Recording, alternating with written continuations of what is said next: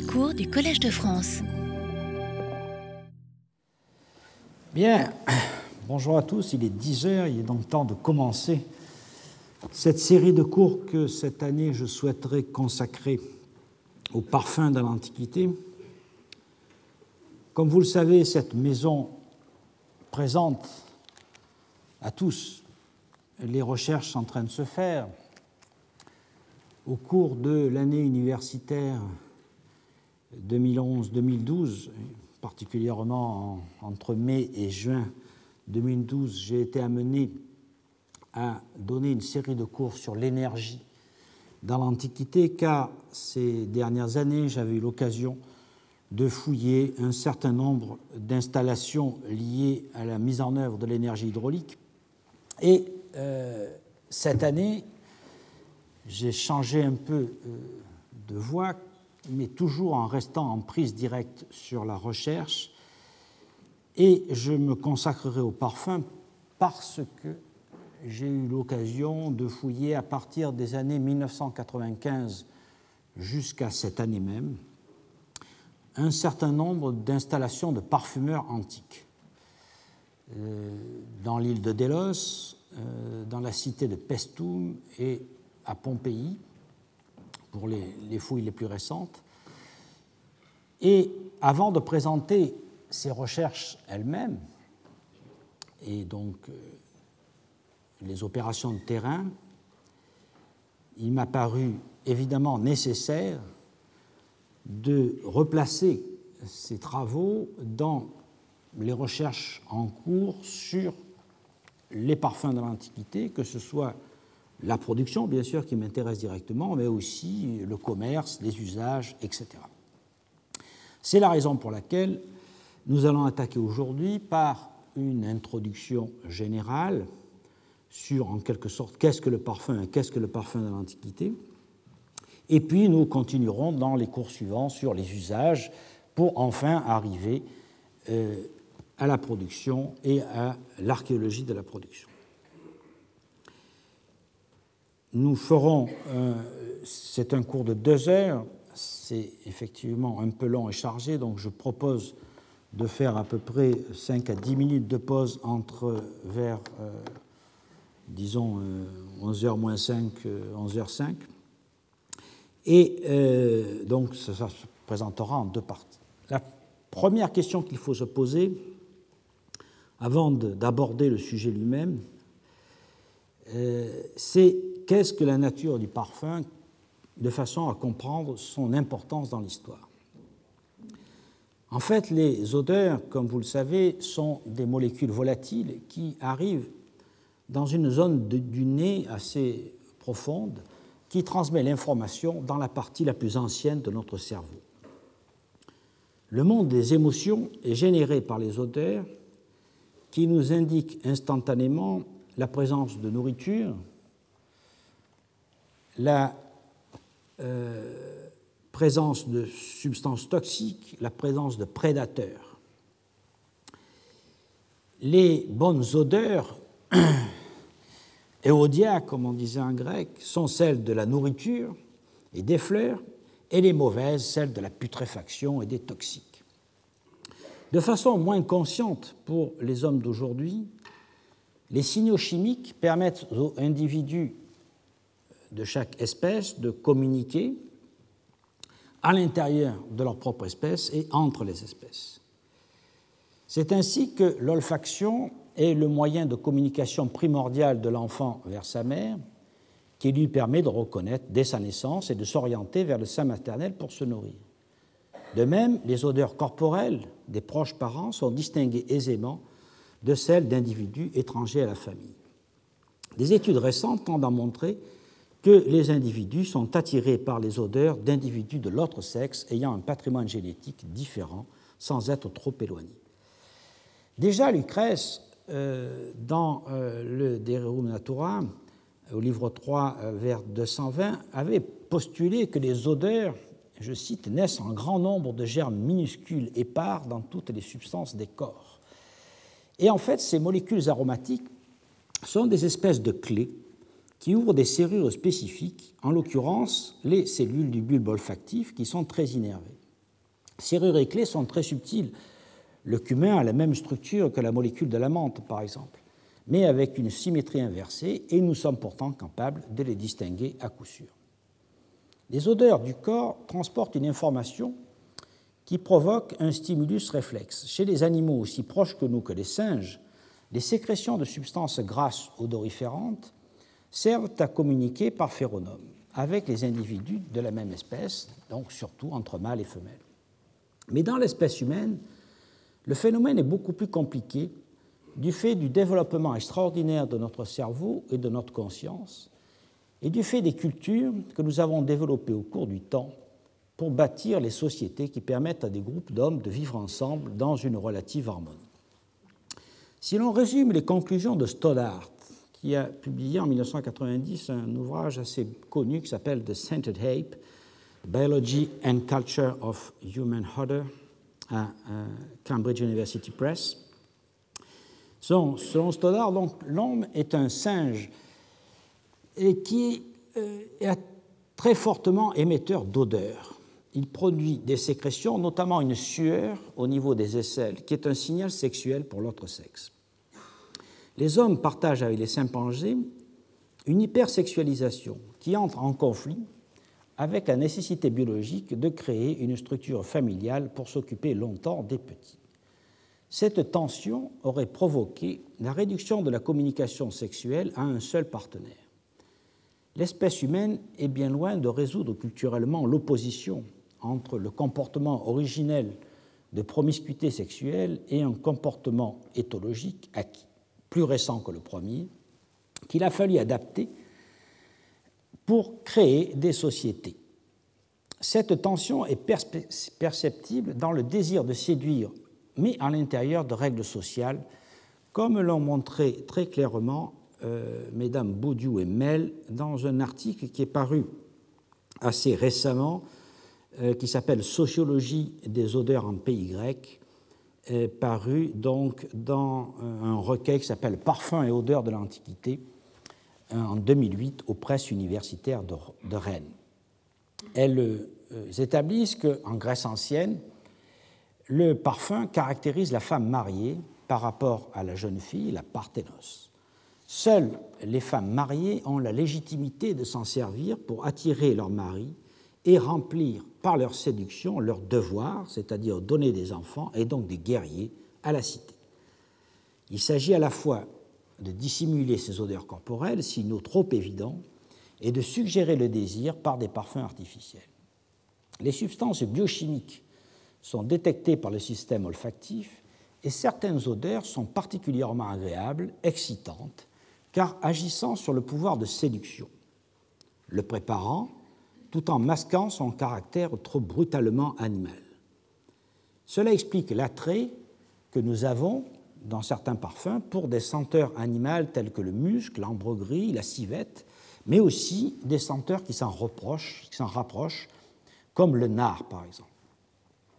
Cette fonction liée à l'attrait sexuel est la fonction de base du parfum selon moi. Toutes les autres en découlent, même si, comme nous le verrons, les attestations textuelles, épigraphiques et archéologiques privilégient les autres fonctions. Mais à mon avis, il s'agit comme souvent d'un effet de source. Certaines autres substances non alimentaires sont considérées comme appréciables. Pourquoi? Les sociétés primitives ne fabriquent pas de parfums mais elles utilisent des substances odorantes pour éloigner les insectes par des résines, pour guérir par des gras animaux, des fleurs ou des résines. L'oliban, par exemple, est une résine riche en terpènes qui éloigne les bactéries et les insectes. La cannelle est échauffante et stimule les fonctions cardiaques, circulatoires et respiratoires. La myrrhe est un onguent anti-inflammatoire et antimycotique qu'on a par la suite utilisé pour l'embaumement. Et ainsi, la résine est entrée dans le monde du symbolisme de préservation et d'éternité. Une seconde fonction de base des parfums est donc de soigner et de préserver, et, par voie de conséquence, de rendre grâce aux divinités pour toute aide ou guérison.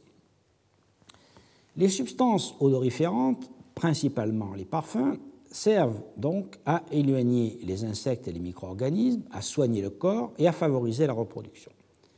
Elles ont été au fil du temps sélectionnées et combinées. Leur utilisation s'est peu à peu codifiée, à la fois pour certaines pour attirer euh, le sexe opposé, pour d'autres pour rendre grâce aux dieux, et tout cela bien au-delà de tout processus logique et avec un effet immédiat. La fonction symbolique et religieuse des parfums s'est donc développée sur ce substrat, prenant des formes typiques telles que les fumigations avec les bois odorants ou les résines comme l'encens, ou des onctions de statues de culte, de prêtres, d'animaux à sacrifier. C'est donc la troisième fonction du parfum. La spécialisation et la complexification grandissante des parfums ont nécessité des réseaux d'échange de plus en plus développés pour s'approvisionner en matières premières, notamment exotiques, pour se fournir en produits finis plus ou moins luxueux. En effet, lorsque l'usage des parfums s'est peu à peu répandu dans l'ensemble de la population, surtout à partir de la fin de l'archaïsme et durant l'époque classique, il s'est créé une hiérarchie fondée sur la rareté des ingrédients et sur la complexité des recettes, afin que puissent se distinguer les parfums de luxe des parfums communs, fabriqués, eux, à base d'ingrédients locaux. Car la, la quatrième fonction du parfum est d'être un marqueur social, un statut symbole. Utiliser des parfums et avoir une chevelure longue, soignée et parfumée était pour les hommes de l'époque archaïque le signe olfactif et visuel de l'appartenance à l'aristocratie. Un demi-millénaire plus tard, cela ne suffisait plus. Il fallait que le parfum soit fait de substances exotiques, que sa recette soit compliquée et à la mode la plus récente. Il était un signe de richesse individuelle, mais aussi collective. À Agrigente, au 5e siècle avant Jésus-Christ, D'après Diodore, livre 12, paragraphe 82, 8, le luxe dans lequel vivent les habitants était manifeste. Ils portaient des vêtements efféminés, des objets d'or, des strigiles et utilisaient des parfums de prix, conservés dans des flacons en or. Mais les villes de Syrie, par exemple, n'étaient pas en reste au IIe siècle avant Jésus-Christ, selon Posédonios d'Apamée, euh, rapporté par Athénée 1235 qui citait le livre 16 des histoires de Poséidonios. Et je cite le passage Les gens de ces cités qui bénéficiaient d'une surabondance de terre étaient loin d'être dans le besoin, d'où l'habitude qu'ils avaient de se retrouver entre eux et de festoyer sans cesse, en utilisant le gymnase comme s'il s'agissait d'un bain public. Ils se parfumaient d'huile et de parfums aux essences rares et se vautraient dans des grammatéas c'est ainsi qu'on appelait leur salle de banquet. Dans des grammateia comme si c'était leur vrai foyer. Toute la journée se passait dans ces lieux où ils se remplissaient avidement la panse de vin et de mets de toutes sortes qu'ils ramenaient ensuite chez eux. Ce luxe collectif qu'on retrouve dans la Rome victorieuse de la fin de la République et du début de l'Empire et le luxe individuel où chaque aristocrate essaie de dominer ses semblables par des parfums toujours plus complexes ou des usages toujours plus extravagants, se manifeste donc tout au long de l'histoire. Et on voit par exemple que Néron, euh, à qui Othon avait appris à soindre la plante d'épée, euh, se laissait aller à ce raffinement qui était considéré comme excessif et qui est rapporté par Pline au livre 13, paragraphe 4. Nous passerons donc en revue dans un prochain cours les différents usages des parfums euh, dans leur, euh, dans leur incarnation dans l'histoire, notamment au cours des banquets, et leur évolution donc tout au long de l'Antiquité classique. Aujourd'hui, nous allons surtout nous concentrer sur les matières premières, les centres de fabrication et leur évolution entre la période orientalisante grecque et la fin de l'Antiquité. Il s'agit donc de présenter le cadre des connaissances acquises afin de pouvoir situer les recherches en cours et définir les lacunes. Avant toute chose, il faut que nous examinions quelques questions méthodologiques concernant la documentation disponible. Commençons par les textes. Comme tout secteur économique de l'Antiquité, notre documentation écrite est extrêmement lacunaire et biaisée. La littérature technique se résume au traité fondamental de Théophraste, des odeurs, Deodoribus en latin, à celui de Dioscoride sur euh, des matériaux médicaux, sur les plantes aromatiques, sur les plantes médicales, et à certains livres de l'encyclopédie de Pline. C'est déjà le cas de la littérature de la Mésopotamie. À l'exception des recettes médio-assyriennes que nous évoquerons tout à l'heure, tous les documents qui concernent les parfums sont des textes commémoratifs ou religieux, et les archives ou des archives comptables, comme celle de Marie, qui donnent des noms et des quantités, mais qui ne permettent pas de reconstituer des recettes ni de déceler l'origine des aromates, sauf exception. Les exceptions, ce sont donc les recettes assyriennes du XIIe siècle, qui font partie d'une catégorie de documents euh, un peu à part, qu'on dénomine en, allemand procédural texte, euh, et il y a un article de Jursan en 2004 à ce sujet, document qui inclut des rituels, des recettes de cuisine et des procédés techniques comme celui de fabrication du verre, par exemple.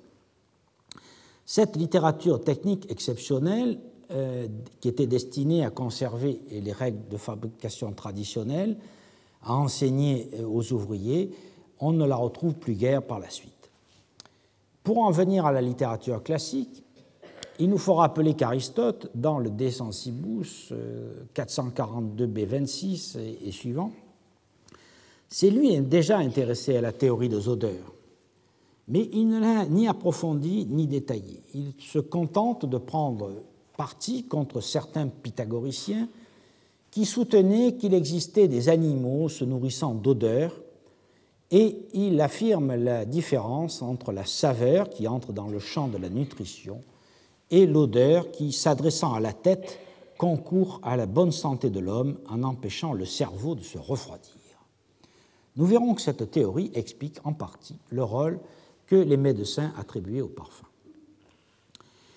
Mais c'est le disciple d'Aristote, Théophraste, qui, dans son ouvrage sur les odeurs, nous donne un tableau d'ensemble des processus et des bases de la parfumerie, sans toutefois entrer dans le détail des recettes, car ce n'est pas euh, son sujet, puisqu'il traite, si vous voulez, de la théorie, mais euh, il n'écrit pas un manuel de parfumeur. Théophraste, traitant systématiquement le sujet, commence par les odeurs animales au paragraphe 4, distingue l'olfaction du goût au paragraphe 5, puis traite des odeurs naturelles des plantes avant d'en venir aux odeurs obtenues par l'art, par la techné, qui permet donc de fixer ces odeurs sur des huiles. Il examine quelles plantes sont utilisées pour fixer les odeurs et quelles en sont les applications thérapeutiques. C'est d'ailleurs sur ce plan que euh, l'ouvrage euh, qui, pour ceux qui travaillent sur les, parfums dans l'Antiquité, est essentiel, l'ouvrage de Dioscoride, va insister. Euh, le premier livre effectivement de Dioscoride, donc euh, sur les plantes médicinales, est le seul texte qui nous donne des recettes précises.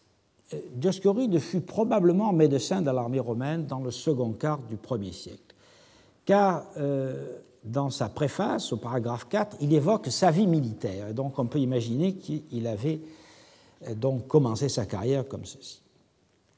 Le livre 1 est entièrement consacré aux huiles parfumées qui sont présentées par leur nom, qui donnent la recette et qui ensuite déclinent tous les emplois médicaux.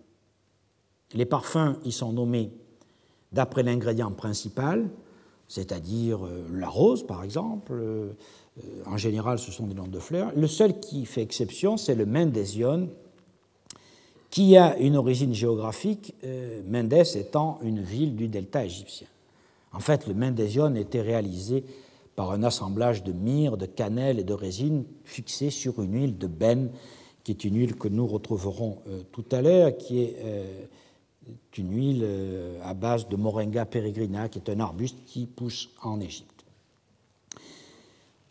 Ensuite, nous avons comme ouvrage consacré au parfum, bien sûr, les livres 12 et 13 de Pline, qui offre euh, un tour d'horizon des parfums, des origines, des prix des matières premières odorantes, des provenances et des compositions, des parfums qui étaient les plus courants et les plus célèbres euh, de son temps, c'est-à-dire dans la deuxième moitié du premier siècle de notre ère.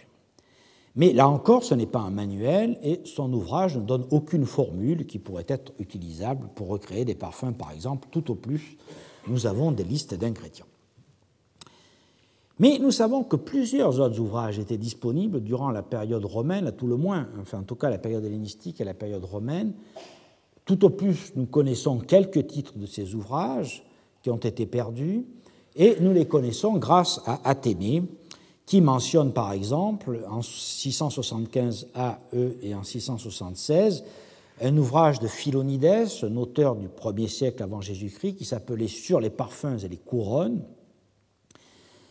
Euh, un autre ouvrage d'Apollonios l'Hérophiléen de la fin du 1er siècle avant Jésus-Christ, euh, au paragraphe 688E, 689B, qui s'appelle Sur les parfums tout simplement, et un troisième ouvrage d'un certain Apollodore, mentionné au paragraphe 675e, qui s'appelait lui aussi Sur les parfums et les couronnes.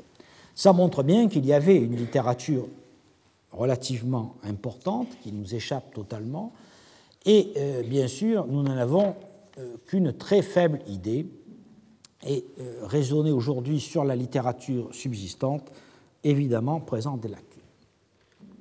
On trouve aussi de nombreuses mentions de parfums dans les traités de médecine, car les parfums, les résines et les huiles étaient largement employés par les médecins antiques, dont ils constituaient avec le vin l'essentiel de la pharmacopée. On en trouve mention dans les ouvrages médicaux, en commençant par le corpus hippocratique, en passant par Cels, et bien sûr Dioscoride, nous l'avons vu, puis Galien, Aesius d'Amida, qui est un médecin byzantin du VIe siècle, etc. Il y en a toute une série. Mais là encore, on a quelques indications sur les présupposées applications thérapeutiques des parfums, mais rarement euh, des indications précises sur la composition de ces parfums. On trouve aussi des allusions à l'usage euh, des huiles parfumées, euh, également sur les parfums célèbres et sur les lieux de production, chez les poètes, grecs et latins, dès les poètes de la Grèce archaïque, Hésiode, Archiloque, Sappho, Anacréon, on trouve des allusions précises à l'emploi des parfums, notamment pour la séduction, mais bien entendu aucune indication technique. Et il en va de même pour les poètes latins.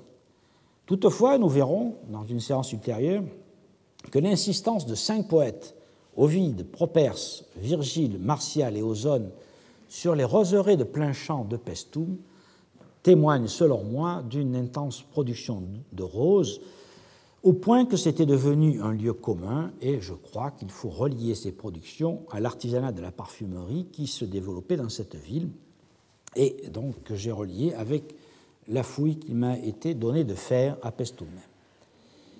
Enfin, quelques données sont aglanées, souvent en négatif, dans les écrits de Cicéron, de Sénèque, de Plutarque, et dans les sources juridiques rassemblées dans le digeste.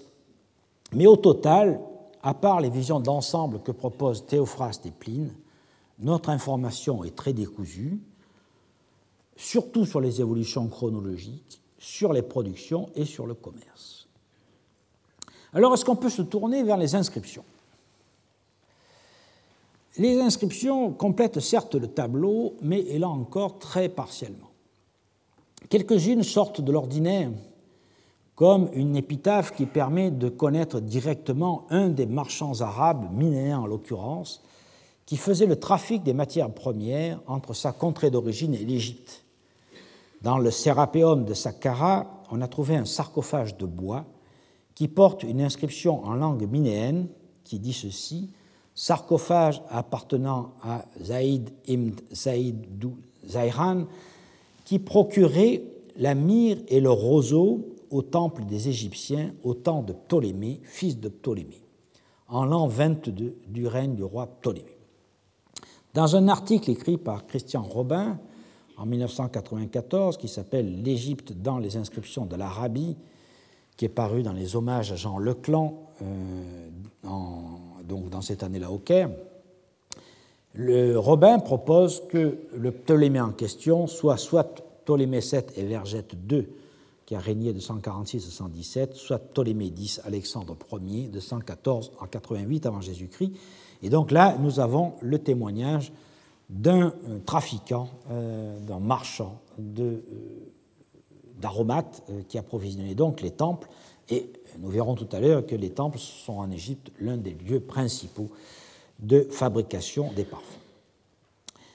Mais il faut faire ensuite un saut pour retrouver d'autres inscriptions intéressantes. Le corpus aujourd'hui le plus homogène et le plus intéressant, c'est celui des inscriptions latines qui mentionnent des parfumeurs.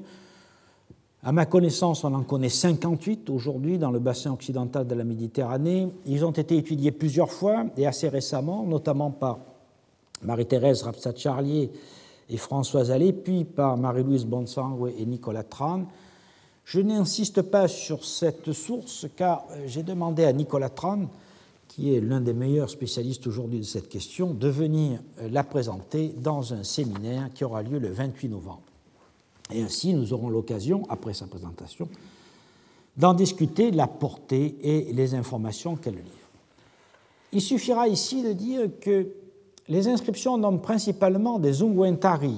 Et vous voyez ici un, monument d'un unguentarius Caius Popilius Antus euh, qui a visiblement vécu et travaillé à Rome. Euh, donc on a principalement des unguentaries, c'est-à-dire les fabricants d'onguents, ces huiles parfumées, euh, qui étaient vendues dans des flacons. On a aussi des inscriptions de turaries qui importaient et vendaient principalement des résines à brûler, notamment de l'encens. Et dans une moindre proportion, on trouve aussi des séplasiaries, on en connaît 11 inscriptions aujourd'hui, dont le nom provient de la place de Seplasia à Capoue, où étaient concentrés euh, les parfumeurs. Euh, vous savez que la ville de, Capoue, au centre de la Campanie, est un grand lieu de fabrication des parfums, nous y reviendrons. Euh, archéologiquement, on n'a jusqu'ici pas trouvé d'installation véritable de production de parfums dans cette ville, mais c'est la ville qui a livré le plus d'inscriptions de parfumeurs et une des places de cette ville, qui n'a pas été encore retrouvée par les archéologues, était la place dite Seplasia, où étaient concentrés donc euh, ces parfumeurs et ces vendeurs de drogue. Et enfin, on connaît euh, trois inscriptions de pigmentarii dont on suppose qu'ils devaient vendre des épices, des colorants et des parfums. Ces inscriptions, qui datent pour l'essentiel de la fin de la République romaine et du début de l'Empire, mentionne surtout des affranchis et des esclaves. On en connaît 42, c'est-à-dire les trois quarts euh, des, inscriptions, alors qu'on connaît seulement huit ingénus euh, qui ont exercé le métier de parfumeur. Mais ce n'est probablement pas représentatif de la réalité, car on sait bien que les esclaves et les affranchis font plus souvent état de leur métier que les ingénus, dans la mesure où, n'ayant pas de statut juridique ou ayant un statut social euh, et juridique inférieur, ils doivent souligner la nature de leur travail qui est le facteur essentiel de leur intégration dans la société. Esclaves et affranchis n'existent que par leur travail et que par les relations sociales qui sont créées par le travail. Il en va tout à fait différemment des hommes libres, dont le statut de citoyen romain suffit à les poser dans la société et qui n'ont donc pas besoin de rappeler leur métier et qui même préfèrent ne pas le rappeler, euh, car euh, quelque part euh, leur statut de citoyen non seulement suffit, mais les affranchit en quelque sorte de ce monde du travail, même si ce sont des plébéiens qui travaillent bien sûr. On voit donc tous les biais qu'impliquent euh, ces documents qui nous renseignent que très partiellement, non seulement sur, euh, une partie euh, très particulière de, des parfumeurs eux-mêmes, mais qui évidemment ne nous disent rien ou presque sur les lieux de fabrication et sur les procédés de fabrication.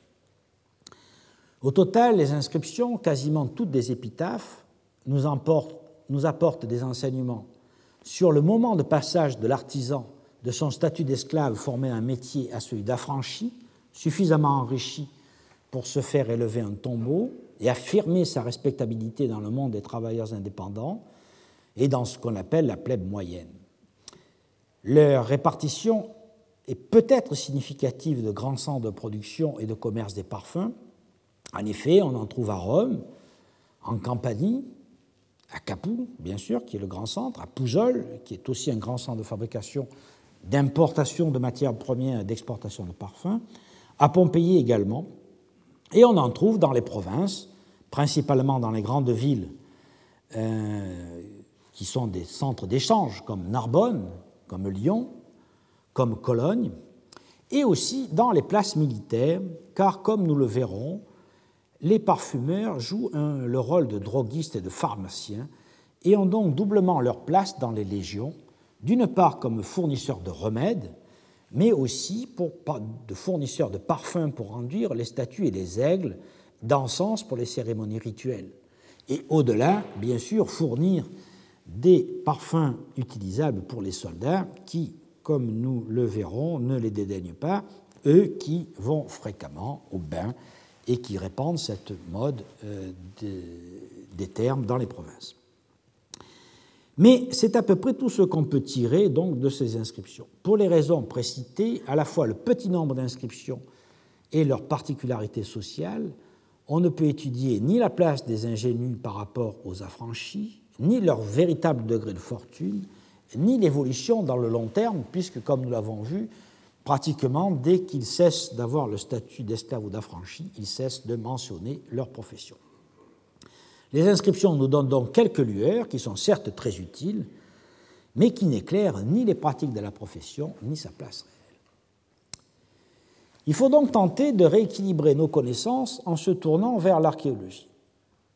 Or, il faut bien dire que là aussi, nous faisons face à de forts déséquilibres. Il devait en effet y avoir des parfumeurs dans toutes les agglomérations, un tant soit peu importantes. Or, les archéologues ont bien du mal à les identifier. Nous verrons par la suite que, jusqu'à présent, pour toute l'Antiquité classique, nous connaissons seulement six ateliers de parfumeurs. Ils nous apportent beaucoup, notamment concernant les techniques employées, mais peu en ce qui concerne les régions de production. Certes, leur localisation, Israël, Délos, la Campanie, reflètent des zones de production bien connues par les textes, mais n'est-ce pas en partie parce qu'on cherche les installations de parfumeurs dans ces régions particulièrement bien connues qu'on les trouve? Au total, ce seront donc les conteneurs, les flacons, qui vont nous donner l'information la plus continue et la plus massive. En effet, on les trouve partout et grâce à leurs pattes et à leur décor, on est désormais à même d'identifier les productions de telle ou telle région, de distinguer les importations des productions locales et de tracer les flux commerciaux et leur évolution. Je voudrais toutefois rappeler que là aussi, la documentation disponible présente plusieurs biais dont il faut tenir compte. Le premier biais, bien entendu, est inhérent à la nature même de la documentation archéologique. Celle-ci est partielle, due au hasard, certes en augmentation constante, mais en augmentation désordonnée, inégalement répartie dans l'espace et dans le temps, difficilement accessible et quantifiable du fait de la nature des publications, de leur retard et du manque de, banques de données. C'est un aspect que nous avons déjà abordé lorsque nous avons traité des vestiges liés à l'utilisation de l'énergie, et notamment de l'énergie hydraulique. Mais ce n'est pas seulement cet aspect majeur qui fausse les perspectives. Il existe des particularités dues à la nature des flacons à parfum. Les flacons à parfum donnent une information qui devient statistiquement fiable du fait de leur norme grandissant, mais seulement ceux qui sont en céramique. Or, ce n'est pas dans la céramique qu'ont transporté les parfums les plus précieux. Théophraste et Pline, après lui, précisent bien que les meilleurs conteneurs sont de pierre et de métal. Théophraste, dans le Deodoribus 41, indique que pour conserver les parfums au frais, car la chaleur et le soleil les corrompent, il faut, je cite, les conserver dans des conteneurs de plomb et des flacons en albâtre. En effet, le plomb et l'albâtre sont froids et compacts et l'albâtre constitue le meilleur matériau pour la conservation des parfums. On trouve à peu près les mêmes recommandations chez Pline au livre 13, paragraphe 19. Je cite Les parfums se conservent le mieux dans les vases d'albâtre, les odeurs se fixent dans l'huile qui assure d'autant mieux leur durée qu'elle est plus grasse, comme celle d'amande. Les parfums aussi s'améliorent en vieillissant, mais le soleil leur est funeste, aussi les laisse-t-on mûrir à l'ombre dans des vases de plomb. Les vases d'albâtre sont bien attestés en Égypte par les découvertes et par des textes d'époque gréco-romaine. Les archives de Zénon, par exemple, les mentionnent à plusieurs reprises à la fin du, dans la deuxième moitié du IIIe siècle avant notre ère. Le papyrus euh, Cairo Zénon 1 59009D contient une liste d'alabastres contenant divers parfums, dont du rhodinone, c'est-à-dire du parfum à la rose. Le papyrus Cairo Zénon 1 59536 mentionne quant à lui dix cotyles d'amaricone dans des alabastres, et le papyrus de la Société italienne 4 336 6 daté de 257, mentionne 10 unités de parfum à l'iris dans 21 alabastres. Ces flacons contenant des parfums coûteux égyptiens étaient exportés sur une vaste aire géographique. Ils furent importés à Athènes dès le VIe siècle, puis imités en marbre au IVe et IIIe siècle, et aussi en céramique à fond blanc pour simuler euh, la pierre. On en trouve aussi en Italie dès l'époque archaïque, et ils furent imités en calcaire à l'époque classique et hellénistique. Donc ça, c'est une première catégorie qu'on arrive toutefois à, identifier, car ces flacons de pierre se retrouvent principalement dans les tombes. Mais, comme nous l'avons vu, les parfums les plus précieux étaient conservés et commercialisés dans des flacons en métal, de plomb certes, mais aussi de bronze, d'argent et d'or. Dans l'Odyssée, euh, au chant 6, vers 79, Nausicaa, lorsqu'elle accueille Ulysse naufragé sur la plage, emporte avec elle un lécite d'or contenant une huile fluide dont Ulysse se frottera après le bain. Euh, chez Diodore, euh, livre 13, paragraphe 82, qui décrit, comme nous l'avons vu, le luxe d'Agrigente à la fin du 5e siècle, euh, il nous dit que donc les citoyens utilisaient des lécites d'or et d'argent. Après la bataille d'Issos, dans un célèbre passage rapporté par Athénée, Alexandre découvre la salle de bain équipée avec la salle de bain du roi de Perse, hein, équipée avec des flacons de parfum en or dans une pièce qui exsudait l'odeur des épices et des parfums.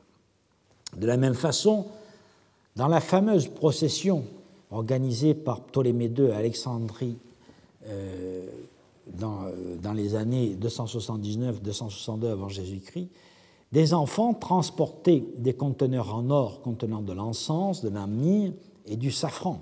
C'est rapporté par Calixène de Rhodes, toujours chez Athénée.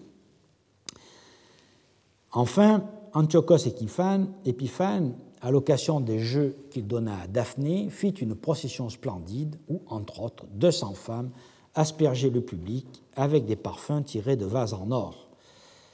Après l'ouverture des jeux, euh, nous dit Athénée, durant les cinq premiers jours, chaque personne qui venait au gymnase était loin d'un parfum au safran porté sur des plats d'or contenant aussi de la cinnamome et du spikenard. On voit donc que chez les rois, chez les princes et les aristocrates, ainsi que dans les cités au moment de leur apogée économique, les flacons à parfum en métaux précieux étaient relativement fréquents. Il faut donc, il faut donc tenir compte de ce fait lorsqu'on tente d'étudier la diffusion des parfums dans une région donnée. On peut ainsi se demander si, dans certaines villes comme Athènes au 5e et 4e siècle avant Jésus-Christ, la rareté des aribales en céramique n'indique pas qu'ils étaient le plus souvent faits de métal plus ou moins précieux, soit d'or ou d'argent, soit simplement de bronze, et qu'ils étaient donc remplis périodiquement. Donc toute cette partie euh, nous échappe le plus souvent car ces flacons, sauf exception lorsqu'ils ont été déposés dans des tombes aristocratiques, ces flacons ont été bien sûr récupérés, refondus, et euh, la part, disons, euh, la plus précieuse de ce commerce des parfums nous échappe de cette façon. Mais il y avait aussi, depuis l'âge du bronze au moins, des conteneurs en matière périssable, en bois, en corne et en cuir. L'utilisation de petites boîtes de bois cylindriques pour contenir des aromates et des parfums est attestée en effet dès le néolithique. Puis, à une époque évidemment euh, plus récente, les archives de la colonie juive d'Éléphantine, par exemple, qui datent de la fin du 5e siècle, qui date du 5e siècle avant Jésus-Christ, rapportent que des flacons d'huile parfumée sont en bois ou en pierre, et euh, dans des documents qui nous indiquent que les femmes de cette communauté s'enduisaient d'huile après le bain. Je vous renvoie à un ouvrage de Porten qui s'appelle Archives from Elephantine, The Life of an Ancient Jewish Military Colony, paru en 1968 à Berkeley. Un peu plus tard, on a un autre exemple de cette utilisation des conteneurs en bois dans l'épave de Pozzino B, qui est un navire qui a coulé dans le golfe de Populonia en Italie épave qui a été découverte en 1989 et fouillée quelques années après, et qui est datée du dernier tiers du deuxième siècle avant Jésus-Christ. Ce bateau contenait de la vaisselle à vernis noir en campagnena, des unguentaria euh, en céramique, des coupes en verre, des lingots de plomb et une boîte renfermant, renfermant 136 cylindres de bois qui contenaient des épices et, dans un cas, des espèces de pilules qui était probablement destiné à soigner des troubles, peut-être intestinaux. Mais les huiles parfumées pouvaient être aussi conservées dans des gourdes de cuir. Lors du siège d'Athènes par Sylla, Plutarque nous rapporte, dans la vie de Sylla 13.3, euh, nous rapporte que, et je cite, Tandis que le médimne de blé se vendait mille drachmes dans la ville et que les habitants se nourrissaient de matricaires qui poussent sur l'acropole et faisaient cuire pour les manger des semelles et des lécites de cuir, Aristion, qui était le tyran de la file à cette époque, ne cessait de boire en plein jour et de faire la fête. On voit donc que euh, dans l'Athènes euh, donc, du tout début du 1er siècle avant Jésus-Christ, il devait être relativement courant de conserver euh, les parfums dans des lécites de cuir, c'est-à-dire dans des, euh, dans, des conteneurs souples, et notamment lorsqu'on devait se rendre à la palestre. Et il y en avait en tout cas suffisamment pour que ça puisse permettre de donner un peu de goût aux mauvaises herbes ramassées sur l'acropole et qui permettaient à la population de survivre durant le siège. Alors évidemment, on a beaucoup de mal à trouver ce type de vestiges d'un point de vue archéologique, dans un cyste de Préneste qui est conservé au musée de l'Ermitage, euh, on a trouvé une sorte d'aiguille qui pourrait être un applicateur de bronze pour parfum et un étui ajouré en bronze qui semble avoir contenu une enveloppe de cuir qui probablement avait contenu des parfums. Mais c'est le seul exemple pratique que j'ai pu euh, trouver de ce type de conteneur qui devait être relativement fréquent. Enfin, nous savons par les textes que les riches romains se servaient également de cornes, notamment de cornes de rhinocéros, pour porter, euh, lorsqu'ils allaient au bain, l'huile qui était nécessaire au massage. Et nous le savons par quelques passages euh, des satiristes, et notamment de Juvénal, euh, satire 7, vers 129-123 qui nous dit Tonguilius, lequel se rend au bain avec sa grande corne de rhinocéros et y gêne tout le monde avec son cortège crotté. Mais malgré ce biais considérable de la documentation, il faut toujours garder en mémoire, l'archéologue doit bien utiliser ce qui est à sa disposition. C'est-à-dire, entre le 8e siècle avant Jésus-Christ et la fin du 1er siècle avant Jésus-Christ, les flacons en céramique. Nous verrons dans un moment que c'est à partir d'eux qu'on tente de restituer les courants commerciaux des parfums à l'époque archaïque classique. Mais ces flacons, tous très décorés, sont-ils exportés pour eux-mêmes ou pour leur contenu Ou étaient-ils transportés pleins ou vides Plusieurs auteurs, notamment en, Virginia Anderson en 1987 et Camille en 1999, l'article de Virginia Anderson s'appelle Chronology and Function of Ceramic Unguentaria, paru dans l'American Journal of Archaeology en 1987 et l'article de Camille s'appelle Ampullae balsamari ceramici dieta hellenistica romana, euh, paru en 1999, ont avancé l'hypothèse, ou en tout cas l'idée, que la porosité des flacons de céramique imposait de les expédier vides et de les remplir à l'arrivée avec des huiles parfumées que l'on aurait transportées à part, notamment dans des amphores. L'hypothèse, pour intéressante qu'elle soit, doit selon moi être écarté. En effet, il repose sur la constatation que les flacons sont poreux, mais les amphores aussi. Or, il y avait des traitements à faire pour rendre les parois étanches, peut-être à la caséine par exemple. Et cette hypothèse pose plus de questions qu'elle n'en résout. Prenons l'exemple de Corinthe. Corinthe aurait expédié d'une part, si on suit cette hypothèse, les flacons, donc les alabastres et les, et corinthiens, qui sont bien connus, et d'autre part, lui, le parfumé, qui n'aurait pu être transporté donc que dans les amphores corinthiennes A. Or, nous sommes un certain nombre. Bruno d'Agostino, le premier, euh, lorsqu'il a publié euh, Les tombes de Pontecagnano. Puis, plus récemment, Jean-Christophe Sourisseau et moi-même a pensé que les amphores corinthiennes A ne contenaient pas de l'huile, contrairement à ce qu'on l'a dit, mais contenait du vin, pour tout un tas de raisons que je n'ai pas euh, le temps de développer ici. De plus, il est constant que le parfum se vend en flacons de petite dimension dès qu'il sort de l'atelier d'élaboration pour être vendu, car il y a un lien très fort, qu'on retrouve encore aujourd'hui, entre le contenu et le contenant. Donc, je pense que jusqu'à preuve du contraire, euh, cette hypothèse ne me paraît pas euh, digne d'être retenue.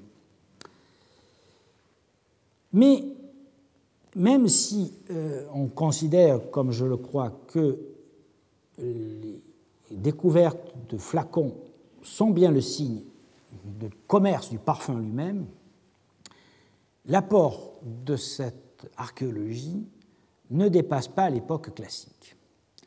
En effet, dès la période hellénistique, la standardisation des flacons et la fabrication locale des parfums devient la norme. Et ensuite, à partir de la fin du 1er siècle avant notre ère, la généralisation de cet incontestable progrès que fut le soufflage du verre ôte tout espoir de suivre le parfum à la trace. De la rareté des flacons de verre dans les épaves antiques et de la multiplication des ateliers secondaires de verriers dans toutes les agglomérations, on tire la conclusion que, pour l'essentiel, les parfums étaient produits localement durant l'Empire romain. C'est-à-dire, pour l'essentiel, c'est-à-dire sans tenir compte, bien sûr, des parfums extrêmement euh, précieux qui voyageaient euh, soit dans la pierre, soit dans les métaux précieux. On est donc conduit à reconnaître que sous l'Empire romain, les parfums, même orientaux, si on peut dire entre guillemets, devaient être réalisés en Occident par des parfumeurs qui utilisaient soit des recettes venues d'Orient, soit qui étaient eux-mêmes originaires d'Orient. Les produits eux-mêmes n'ont généralement pas laissé de traces évidentes. quelques grains d'encens brûlés sur les autels et des dépôts dans les flacons. Longtemps, ces témoins sont restés inaccessibles, malgré des essais parfois brillants. Ainsi, en 1847, la découverte d'une tombe du deuxième siècle après Jésus-Christ à Saint-Médard-des-Prés en Vendée, dans laquelle on avait trouvé un grand nombre de vases à parfum, certains contenant des substances euh, qui étaient encore conservées, cette découverte a provoqué des analyses très pointues pour l'époque de la part de Chevreul, qui était chimiste de l'Académie des sciences et qui est le fondateur des principes de l'analyse organique et le découvreur des acides gras. Mais c'était un, précurseur très, euh, très ancien par rapport euh, aux capacités qui se sont développées par la suite. Car cette possibilité d'analyse de ce qui est conservé parfois dans les flacons n'a atteint sa maturité que dans le dernier quart du XXe siècle. Euh, en pratique, elles n'ont été ni courantes ni performantes jusqu'à ces 15 dernières années. Quand je dis performantes, c'est performante pour nous qui travaillons dans les sciences humaines, car c'est le développement et la démocratisation des techniques d'analyse par chromatographie en phase gazeuse et couplé aujourd'hui avec la spectrométrie de masse et d'autres techniques encore, qui permet d'identifier une partie des composants des parfums antiques, surtout les bases et les fixateurs, qui euh, sont composés de molécules qui sont relativement lourdes. Je ne m'étends pas sur cette question maintenant car j'ai invité l'un des meilleurs spécialistes de la question et des analyses chimiques archéologiques qui s'appelle Nicolas Garnier, et qui viendra la semaine prochaine nous présenter l'état actuel des techniques et les résultats qu'on obtient. Et à la suite de son intervention, au cours du séminaire, je lui poserai un certain nombre de questions et nous débattrons donc de ces avancées récentes. Ayant balisé les lacunes et les risques méthodologiques, et avant d'entrer véritablement dans l'époque gréco-romaine, il va falloir maintenant rappeler à grands traits eh, nos connaissances sur le parfum pour les époques antérieures, c'est-à-dire pour le bassin méditerranéen, l'apport de la Mésopotamie, de l'Égypte et de l'Égée protohistorique, car, comme nous le verrons, l'acquis principalement de l'âge du bronze euh, est fondamental à la fois pour les procédés de fabrication et pour les usages, et en quelque sorte, la civilisation gréco-romaine s'inscrit totalement dans euh, les prémices euh, et dans la, tradition culturelle et culturelle mise en place par les civilisations qui les ont précédées. Il n'y a pas véritablement de rupture, mais un développement et un enrichissement de ces euh, pratiques de fabrication et de ses usages. C'est ce que nous allons aborder dans un petit moment, euh, dans la deuxième partie de ce cours, après une petite pause d'une dizaine de minutes. Bien, nous allons donc reprendre la deuxième partie de notre premier cours introductif en nous intéressant d'abord à ce qui se passe au cours du deuxième millénaire. En fait, on ne sait pas euh, quand on a commencé à créer des parfums. Il est probable que les progrès de l'archéologie et des analyses chimiques montreront que c'est au cours du néolithique qu'après avoir maîtrisé la production des huiles, on a découvert comment fixer les odeurs sur elles. Mais jusqu'à présent, les plus anciennes sources remontent seulement au début de la documentation écrite et figurée, c'est-à-dire pour nous à l'ancien empire égyptien et aux civilisations mésopotamiennes. Je ne vais pas développer ces aspects car ces périodes sont hors du champ de ma compétence. Mais je vais rappeler les grands traits car les parfums de l'Antiquité classique sont issus de ces pratiques et des techniques qui ont été mises au point au cours des 3e et 2e millénaires avant Jésus-Christ. Tant du point de vue des usages religieux, thérapeutiques, érotiques, que du point de vue des procédés de fabrication comme l'enfleurage sur les huiles végétales. Commençons par la Mésopotamie. La, mythologie sumérienne et euh, l'épopée de Gilgamesh, par exemple, euh, d'autres textes font état, dès le troisième millénaire, euh, de parfums, soit à brûler, soit à se passer sur la peau. Dans le poème Enlil et Sud, datable des premiers siècles du deuxième millénaire avant Jésus-Christ, la déesse Sud est courtisée par Enlil, tombé amoureux. Et au moment du mariage, elle est conduite par la déesse Aruru, qui lui parfume le visage avec les parfums les plus enivrants, nous dit-on. Et je vous renvoie euh, à cet ouvrage essentiel de Jean Bottero et de Kramer qui s'appelle Lorsque les dieux faisaient l'homme et qui est paru chez Gallimard en 1989. Les archives sur tablettes cunéiformes qui ont été trouvées dans le palais de Marie, qui a été détruit vers 1760 avant Jésus-Christ, montrent que la fabrication des parfums est alors une activité courante dans les palais mésopotamiens. Les archives administratives montrent par exemple que le parfumeur, qui s'appelle l'ouraku, euh, on a même le nom, il s'appelle le Nour-Ili, reçoit de l'huile de sésame filtrée et délivre en retour des huiles parfumées. Et euh, ces, archives sont publiées par Bardet, Johannes, Lafont et Soubéran dans les archives administratives de Marie, tome 4, paru en 1984. Ces huiles sont aromatisées au myrte, au cyprès, au cèdre, à l'opoponax, au roseau odorant. D'autres huiles restent plus mystérieuses, comme les huiles dites soupalum ou tamrirum, ou l'huile de Marie. Plusieurs végétaux odoriférants sont déjà attestés, comme le galbanum, qui est une olbellifère, l'alibouffier, qui produit le styrax, qui est une résine utilisée comme fixateur avec une odeur âcre, comme le ladanum, qui est une résine exsudée par les cystes. Ces textes permettent d'entrevoir les procédés de fabrication. Pour une part, les essences aromatiques étaient extraites par macération à froid, notamment pour le cyprès et le myrte. Et une autre part était extraite à chaud. Ce sont ce que des textes appellent dicaratim, c'est-à-dire l'huile de marmite. Cet enfleurage à chaud concernait surtout des aromates sous forme de résine des bordereaux d'entrée et de sortie d'huile, on peut déduire que la préparation des huiles parfumées durait en moyenne une quinzaine de jours. À cette époque, on n'importe pas encore d'épices ou de résines exotiques, comme la myrrhe et l'encens, dont le commerce ne semble avoir vraiment commencé qu'à partir du 8e siècle avant Jésus-Christ.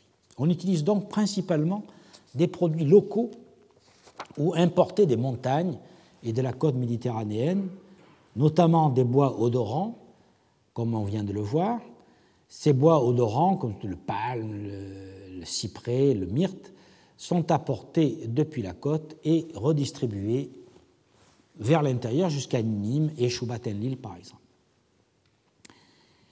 À propos de l'utilisation des bois odorants, il est frappant de voir combien Pline sera encore conscient de la phase antérieure à l'importation de l'encens d'Arabie dans euh, les sacrifices, lorsqu'il dit dans le livre 12, paragraphe 1, Il n'y en avait point au temps de la guerre de Troie, on n'employait pas alors l'encens dans les sacrifices. Les cèdres seuls et les citres, c'est le tuya articulata, envoyaient la fumée de leurs branches se répandre en nuages au-dessus des victimes.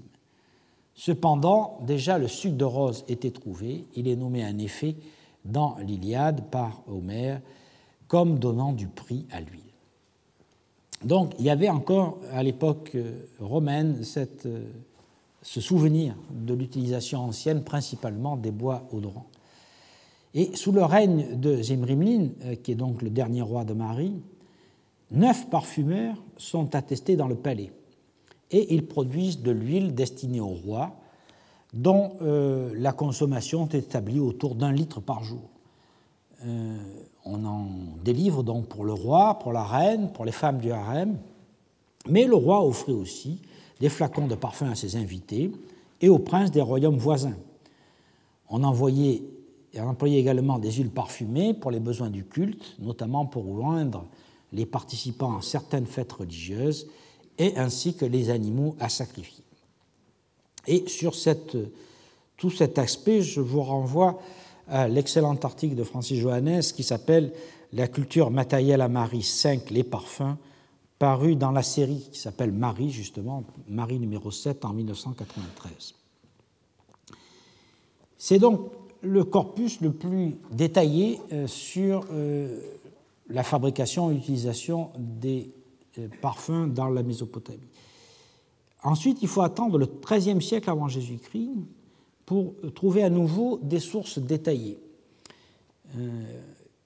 Il s'agit de textes médio-assyriens, donc qui concernent l'Assyrie, et il est évident que les parfumeurs dont il est question sont alors des femmes, et leur travail ne semble pas fondamentalement différent de la cuisine, qui devait être le lieu de fabrication des parfums, ce qui, soit dit en passant, rend les parfumeries invisibles d'un point de vue archéologique. On a déjà du mal à distinguer les cuisines, et euh, lorsqu'on les a, il, est quand même probable qu'un certain nombre d'entre elles ont eu une fonction de laboratoire, si l'on peut dire ainsi, de laboratoire de fabrication des parfums. Alors, quelques recettes sont conservées dans ces tablettes euh, qui ont été publiées par Ebeling euh, dans euh, Orientalia, nouvelle série en 1948. on sait par exemple qu'on hachait et on laissait macérer les plantes et les gommes dans l'eau chaude toute la nuit avec du sel et qu'on filtrait et ensuite on mélangeait à de l'huile sur un fourneau. Puis, hors de feu, on laissait les huiles se saturer d'essence et euh, donc remonter à la surface.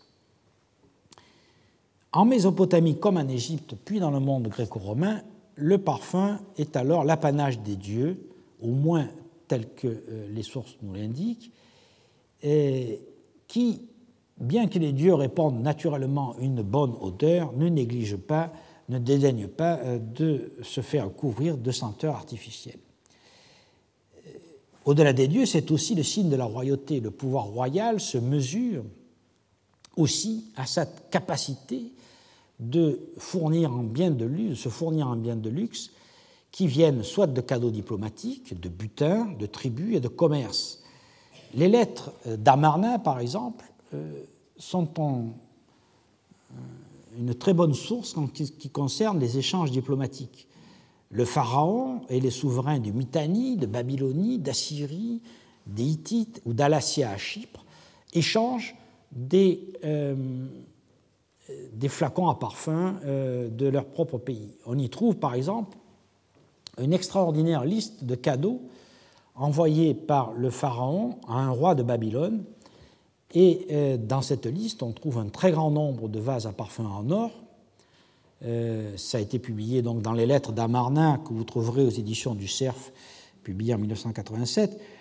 Et euh, donc le pharaon envoie 16 euh, vases à parfum en or, 24 en argent, 56 en pierre, et peut-être même plus parce que le texte est incomplet, et au moins 455 en ivoire, qui sont donc destinés à ces cadeaux diplomatiques. L'Égypte donc s'affirme euh, déjà de cette période euh, dans le domaine du luxe comme étant l'un des grands pays euh, producteurs de parfums. Alors, sur l'Égypte, nous sommes particulièrement bien renseignés, à la fois par les textes et l'iconographie. Une bonne part des ingrédients étaient locaux. Les aromates, les huiles de coloquin, de réfort, de sésame, de benne, donc le moringa peregrina dont j'ai parlé tout à l'heure, qui est un arbuste qui pousse dans le désert oriental, et puis plus tard euh, d'olives, de vin de palme et de vigne, dont l'alcool dissout les essences. À partir du Nouvel Empire, la place des aromates importés s'accroît. L'Égypte les fait venir des côtes de la mer Rouge par le commerce ou par des expéditions militaires, comme la fameuse expédition conduite par la reine Hatshepsut au milieu du deuxième millénaire au pays de Punt, qui doit être à chercher du côté de la côte de Somalie et que vous connaissez sûrement car euh, elle est représentée sur les parois du temple funéraire de Der el-Bahri où l'on peut voir des arbres à encens et à myrrhe qui sont transportés dans des pots et donc apportés en Égypte. Quelques peintures, comme celle de Rekmiré, ou la tombe anonyme que vous voyez ici, la tombe anonyme 175 de Thèbes, qui est datée vers 1430 avant Jésus-Christ, représentent des parfumeurs au travail. La résine et les ingrédients sont concassés, broyés dans des mortiers, puis mélangés avec de l'huile et enfin chauffés dans un chaudron pour que l'huile puisse se saturer d'arômes. D'autres représentations, beaucoup plus tardives, euh, comme celle-ci, montre des euh, parfumeurs en train de presser euh, les, de l'huile ou des matières odorantes dans des pressoirs à torsion qui sont de simples sacs que l'on tordait au-dessus d'un récipient, donc pour exprimer soit l'huile saturée d'essence, soit le jus des plantes. Ce procédé était également très largement utilisé pour presser le raisin dès l'Ancien Empire. Un nombre de mastabas de Saqqara comportent des peintures montrant les opérations de vendange, de foulage et de raisin et de pressurage du marc dans de tels sacs. Donc, très certainement, dès cette époque-là, on a utilisé euh, ces pressoirs à torsion pour la parfumerie.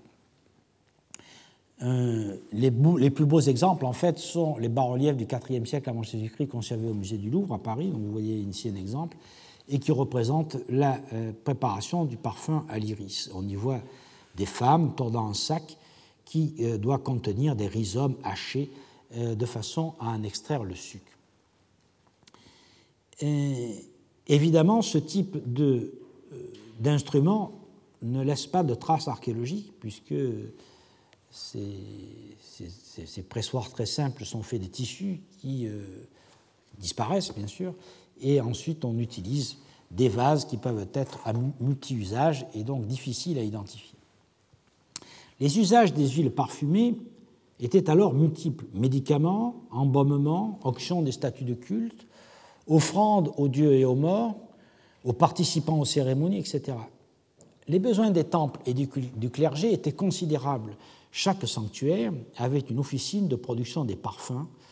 Et euh, pour euh, l'époque ptolémaïque, nous avons de beaux exemples dans les temples d'Edfou et de Dendera, qui prolongent une tradition plus ancienne, mais qui nous donnent une bonne idée de ce que pouvaient être ces, en quelque sorte, laboratoires de fabrication de parfums liturgiques, car nous y trouvons des salles consacrées au stockage des parfums sacrés. Et ces salles sont couvertes de scènes d'offrandes de parfums, comme celle que vous voyez en dessous, et euh, de euh, recettes de fabrication. Les textes euh, du, si on peut dire entre guillemets, laboratoire des parfums d'Edfou, qui sont datables donc de l'époque hellénistique, sont particulièrement éclairants de ce point de vue. Et je vous renvoie à un article de Sidney Aufrère qui a fait euh, le point sur ces recettes et qui s'appelle Parfums et onguents liturgiques du laboratoire d'Edfou, composition, codes végétaux et minéraux dans l'Égypte ancienne et qui est paru in res orientales Parfums d'Orient en 1988. Et d'où je tire ces quelques indications. Euh, déjà, euh, les indications qui sont dans les textes euh, inscrits dans le laboratoire sont introduites par une phrase qui est gravée sur les montants de l'entrée et qui nous annonce voici le laboratoire auguste du faucon divin, c'est-à-dire Horus bien sûr, grande force, le bénédicte Horus lui-même, hein, y cuit longuant à 16 heures euh, à l'occasion de l'acte de découvrir la face, c'est-à-dire au moment où on va. Euh, c'est un engrang qui est destiné à l'ouverture du naos. Les recettes comptent 71 ingrédients, parmi lesquels on trouve beaucoup d'ingrédients locaux, tels que la graisse d'oie ou de bœuf, le vin de l'oasis de Bahria. Les ingrédients euh, aussi peuvent être importés, notamment de la côte syro-palestinienne, comme le bitume, les résines de conifères, l'huile de cade, et aussi les aromates venus des côtes de la mer Rouge, comme l'encens, la myrrhe, etc.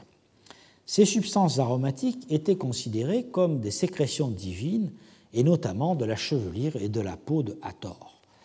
On y ajoutait parfois des minéraux et des métaux précieux qui étaient extraits dans le désert oriental, de façon à créer des onguents liturgiques qui étaient principalement destinés, pour ce qui concerne évidemment ces, textes, euh, à l'onction des statues divines, fonction que nous retrouverons bien entendu à Grèce et, en Grèce et à Rome. Grâce aux parfums et aux onctions, Horus, le dieu d'Edfou, est en mesure d'accomplir son vol quotidien dans le ciel d'Égypte et de renouveler par son passage la production des substances aromatiques, une espèce de, de cercle en quelque sorte. Parmi les recettes qui sont évoquées, euh, on trouvera longan précieux, longan de minéral divin, longan de sapin, longan de fête. Alors, longan de fête, par exemple, contient de l'huile de cade, des semences d'ivrée, de l'encens concentré, des baies de sapin, du papyrus et des roseaux. Et on y trouve aussi des évocations du fameux kifi, qui sera encore très utilisé durant euh, la période gréco-romaine, notamment comme médicament. Alors, Raïdfou, il est, le kifi est composé de 13 éléments. Euh, il sera probablement enrichi encore plus tard, puisque Plutarque, dans le De Isidée, au paragraphe 80, nous rappelle que le, kifi est composé de 16 substances, comprenant du, du, miel, du vin, des raisins secs, du souchet, de la résine, de la myrrhe, du bois de rose, du cisélie, du lentisque, du bitume, du jonc odorant, du genévrier, de la cardamome et du roseau odorant. Ce parfum est donc fort complexe et utilise des éléments qui viennent non seulement euh, de l'Égypte elle-même, mais de Syro-Palestine, d'Afrique de l'Est et des oasis. Mais au-delà des exemples religieux, très vite, le parfum euh, fut employé par les femmes de la haute société, que l'on voit représenter sur les parois des tombes, euh, notamment des tombes de nobles à Thèbes, et certains textes nous indiquent que les hommes se parfumaient eux aussi. Donc, on voit que là aussi, en Égypte, la, tradition est principalement euh, fondée sur les huiles parfumées, c'est-à-dire des huiles sur lesquelles on fixe euh, des euh, odeurs de fleurs ou des. C'est aussi le cas, bien sûr, en Palestine, où les Hébreux, dès au moins le XIVe siècle avant Jésus-Christ, furent de grands fabricants et consommateurs de parfums. Et là, la base change un peu, puisque évidemment la, Palestine et la Syrie sont les grands pays de l'huile d'olive, et donc la base des parfums sera principalement l'huile d'olive. Dans l'Exode, euh, en 30-22, on trouve la recette du parfum sacré euh, consacré au culte et aux prêtres. Il est aromatisé à la myrrhe et à la cannelle. L'offrande du parfum et de l'encens était donc un rite essentiel du culte de Yahvé et les prêtres étaient spécialisés dans la fabrication des parfums. Outre les usages religieux et funéraires, on utilisait les huiles parfumées pour des onctions lors du bain, les frictions médicamenteuses et toujours la séduction. Plus tard, le Cantique des Cantiques nous fournira de nombreux détails sur les parfums de la fiancée. Et euh, dans le livre de Ruth, Noémie conseille à Ruth de se parfumer avant d'aller tenter de séduire le riche Boaz. Tout au long de son histoire, la Palestine monte et reste une contrée euh, productrice de parfums, car elle est située au débouché de la route des aromates d'Arabie et qu'elle produit elle-même nombre d'entre eux euh, dont le fameux baume de Judée sur lequel nous reviendrons. Il faut faire aussi une place à part à Chypre. Euh, pas seulement parce que c'est une catégorie de parfums hein, que l'on appelle Chypre et qui a été euh, créée par le fameux parfumeur Coty au début du XXe siècle, mais surtout parce que c'est le lieu de naissance d'Aphrodite et un grand centre de fabrication des parfums à toutes les époques. L'île est le carrefour de l'Orient et de la Méditerranée.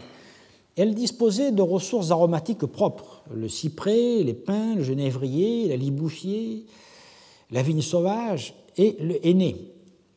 Le, également le cyste, la danifère, l'iris, la marjolaine, le myrte et le pavot. Le savoir-faire des parfums chypriotes était donc bien connu. récemment, on a fouillé dans, et j'y reviendrai plus tard, mais il faut quand même en faire une mention, ce qui semble bien être un atelier de parfumeur dans un site qui s'appelle Pyrgos Mavro Maraki, qui est au sud de l'île, euh, un atelier qui a été abandonné au bronze moyen, soit aux alentours de 1850 avant Jésus-Christ, à la suite d'un tremblement de terre, et qui semble être une illustration de euh, ces fabrications euh, du deuxième millénaire.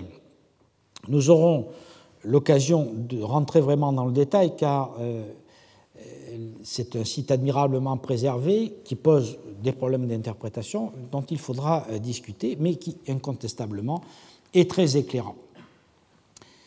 Les Chypriotes pourraient donc euh, être les passeurs de certains procédés de fabrication entre l'Orient, c'est-à-dire la Mésopotamie, la Palestine et l'Égypte, et la Grèce euh, minoenne et mycénienne. Euh, dès la Grèce minoenne, nous avons bien sûr des fabrications des parfums, mais nous commençons vraiment à rentrer dans une connaissance plus précise à partir du moment où nous avons des textes compréhensibles, c'est-à-dire ceux qui sont en linéaire B, les textes notamment de Pylos, euh, où il est fait mention d'un chypriote, justement, euh, qui euh, est destinataire des livraisons d'huile à parfumer. Alors on ne sait pas s'il s'agit, le texte nous dit Kipirijo, hein, on ne sait pas s'il s'agit de chypriote véritable, ou d'un terme qui serait passé dans le langage commun pour désigner les parfumeurs.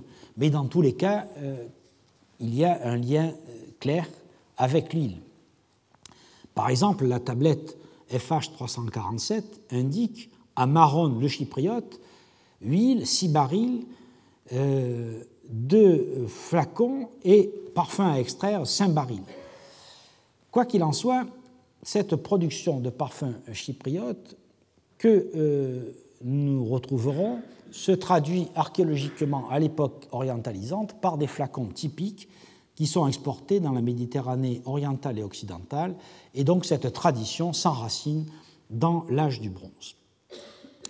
En Crète, euh, à l'âge du bronze moyen, la, fabrication des parfums tient déjà une place importante, en juger par le nombre des vases à parfums et quelques installations de parfumeurs qui semble avoir été identifiée comme celle de Chamalévry, euh, sur laquelle je reviendrai plus tard lorsque nous parlerons spécifiquement de la production. Mais là encore, il faut attendre la période mycénienne, c'est-à-dire les 14e et 13e siècles avant Jésus-Christ, pour que cette activité soit éclairée par les textes en linéaire B. À Knossos, plusieurs centaines de tablettes évoquent des livraisons d'huile et leur transformation par des parfumeurs. En Grèce propre, d'autres tablettes, à Mycène, à Thèbes, à Pylos, évoquent l'activité de ces parfumeurs. La documentation la plus claire provient de Pylos, dont le palais a été incendié à la fin du XIIIe siècle. En revanche, on a voulu identifier dans le palais même de Pylos des ateliers de parfumeurs euh, dans lequel on a trouvé des chaudrons, des vases et euh, des bassins, mais je ne suis pas tout à fait certain qu'on euh, puisse euh, être sûr de cette identification. Il faudra donc la discuter. Les tablettes de Knossos, d'Agiatriade et de Mycène attestent là aussi l'utilisation des huiles comme base. On a mention d'huile de sésame, sasama, de cartame, Et surtout euh, d'huile d'olive, qui est donc euh, la base principale des huiles parfumées dans la euh, Crète minoenne et mycénienne. Ces dernières, les huiles d'olive, sont aussi connues par des pictogrammes en linéaire A, mais évidemment, comme on ne l'a pas déchiffré, il est difficile de comprendre ce que ça signifie. Il semble donc là aussi, euh, à partir des textes plus tardifs en linéaire B, que nous ayons une utilisation euh, non seulement en parfumerie, mais aussi en médecine. Ces huiles étaient rendues astringentes par le coriandre, le chouchet, le genièvre, et elles étaient mises à chauffer avec des pétales de fleurs, notamment de roses, et des rhizomes comme ceux des iris. On voit donc que par rapport aux recettes mésopotamiennes, les parfums d'époque mycénienne euh, changent la base puisqu'on utilise principalement des huiles d'olive et utilise, semble-t-il, nettement plus de fleurs que euh, les parfums plus anciens.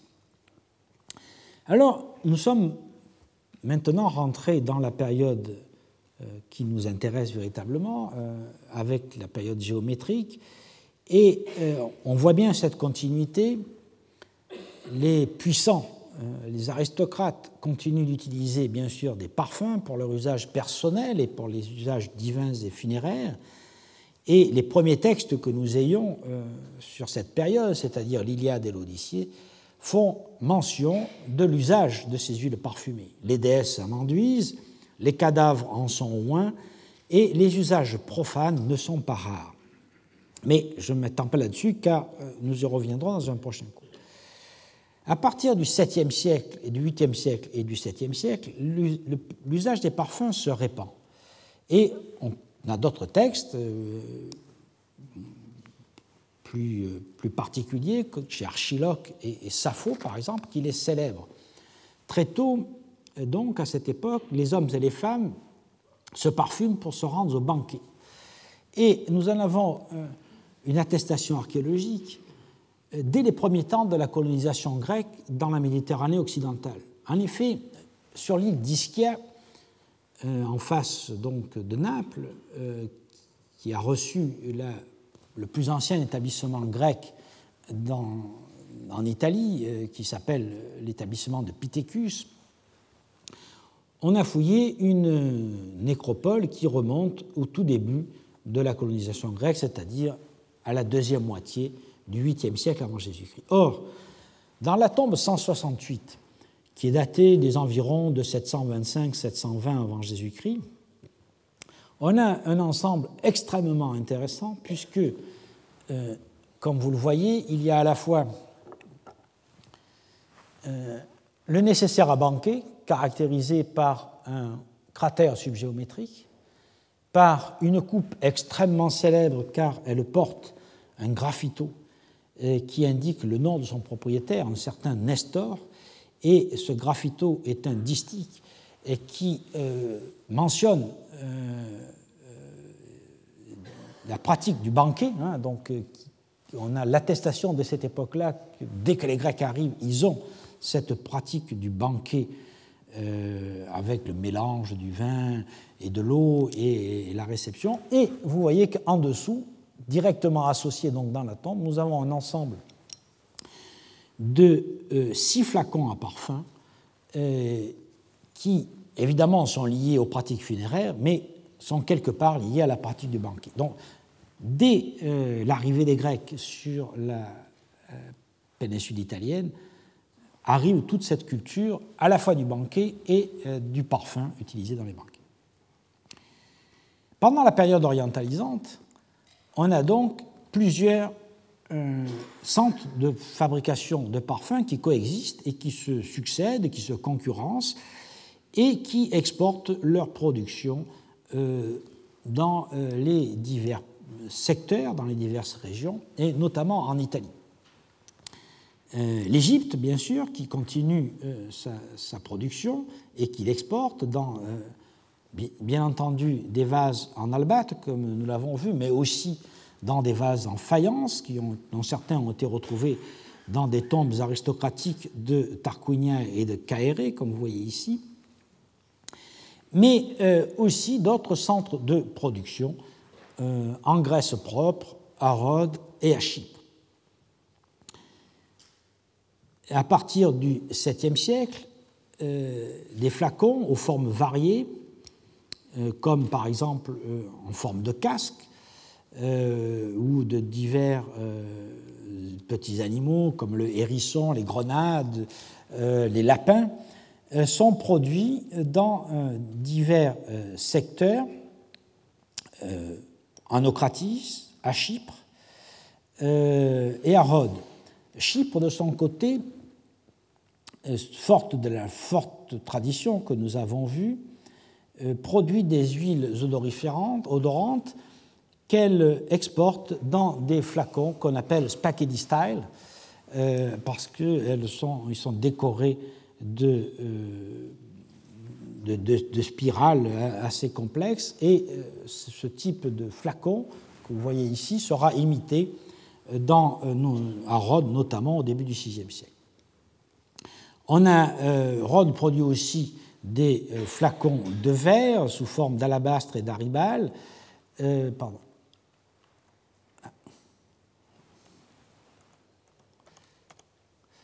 sous forme de, euh, pieds, de têtes de cheval, de casques.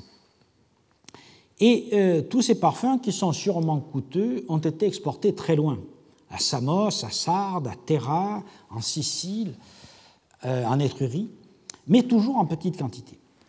Sparte aussi a connu une, une certaine notoriété avec ses aribales à vernis noir que vous voyez là, à l'époque donc euh, archaïque, principalement au début du VIe siècle, mais le principal euh, producteur de parfums de l'époque orientalisante et archaïque est Corinthe, dont vous voyez ici une des productions. Corinthe, dont on trouve des vases plastiques euh, et surtout des alabastres et des aribales partout dans le monde méditerranéen, surtout en Occident, et euh, comme vous le savez sûrement, ce sont ces vases qui servent de fossiles directeurs pour la datation euh, de, des tombes notamment. Ces vases sont omniprésents en Italie entre 725 et le début du VIe siècle avant Jésus-Christ, notamment en Étrurie, où ils ont été copiés à partir du milieu du 7e siècle, euh, d'abord en Bucchero et puis ensuite dans des productions qui imite directement non seulement la forme, mais aussi l'aspect et le décor des vases corinthiens dans une production qu'on appelle étrusco-corinthienne et qui montre donc que, à partir surtout de la deuxième moitié du 7e siècle et du début du 6e siècle avant Jésus-Christ, il y a une forte production euh, en Italie euh, centro-méridionale de, euh, de parfums qui imitent les parfums corinthiens. Mais le parfum corinthien reste euh, le, modèle et le modèle dominant. Pline, au livre 13, paragraphe 5, nous rappelle que le parfum de Corinthe était parfumé à l'iris, c'est donc un irinone, iris qui pousse en abondance sur le littoral de l'Adriatique. Euh, Salmon, d'ailleurs, dans son ouvrage bien connu qui s'appelle Wealthy Corinth, euh, qui est paru à Oxford en 1984, a suggéré que l'expansion coloniale de Corinthe vers la mer Adriatique et euh, la fondation des colonies d'Ithaque, euh, de Corcyre au 8e siècle, puis d'Apollonia au 7e siècle, avaient été motivées par la quête des minerais pour ces bronzes, qui sont également célèbres, et la quête de l'iris pour les parfums. Mais je crois que c'est une interprétation un peu trop moderniste qui n'est pas soutenue par euh, des sources.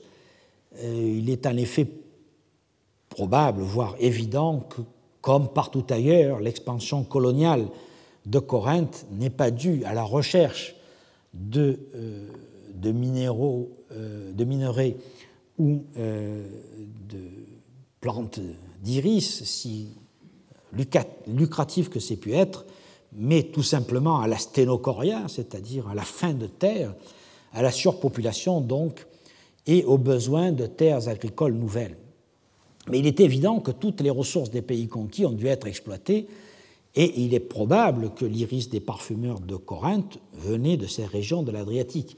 Donc je crois qu'il ne faut pas totalement rejeter l'hypothèse de Salmon, mais sans en faire le moteur de cette expansion coloniale.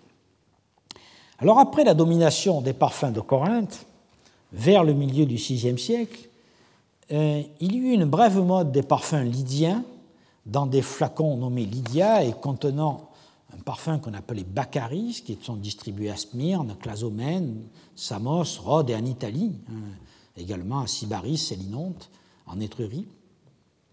Et puis, à partir de la fin du VIe siècle et au cours du Ve siècle, c'est Athènes qui a exporté de grandes quantités d'huile parfumée dans des lécites et dans une quantité bien moindre dans des alabastres artistiquement décorés qui contenaient probablement des parfums à base d'ingrédients exotiques de haut prix. Euh, c'est euh, pour cela probablement qu'ils avaient une décoration exotique.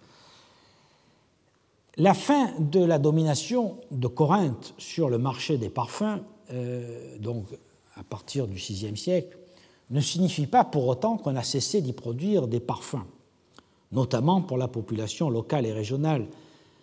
Plus tard que dans la vie de Timoléon en 1403, nous rappelle que Denis, le tyran déchu de Syracuse, après avoir été chassé du pouvoir, passait son temps dans les échoppes de parfumeurs et aussi avec des prostituées. en fait, déjà à la période classique, la majorité des parfums devaient être produits dans chaque ville. Un indice épigraphique est donné par les contes des hiéropes de Délos. Chaque année, en effet, en Galaxion, le mois de février-mars, les prêtres de Délos achetaient du parfum pour la cosmésis de l'Artémision et en Métageinon pour la cosmésis de Héra. Treize prix nous sont conservés pour la période de 302 à 169 avant Jésus-Christ, soit environ 134 ans.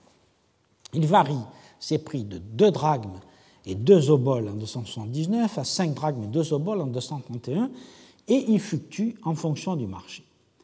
Alors, comme l'a finement observé Gary Reger dans un, ouvrage sur euh, la, les, prix et la vie économique à, Delos à cette époque-là, le parfum est acheté en février alors que la mer est fermée aux justes navigations, comme on disait alors.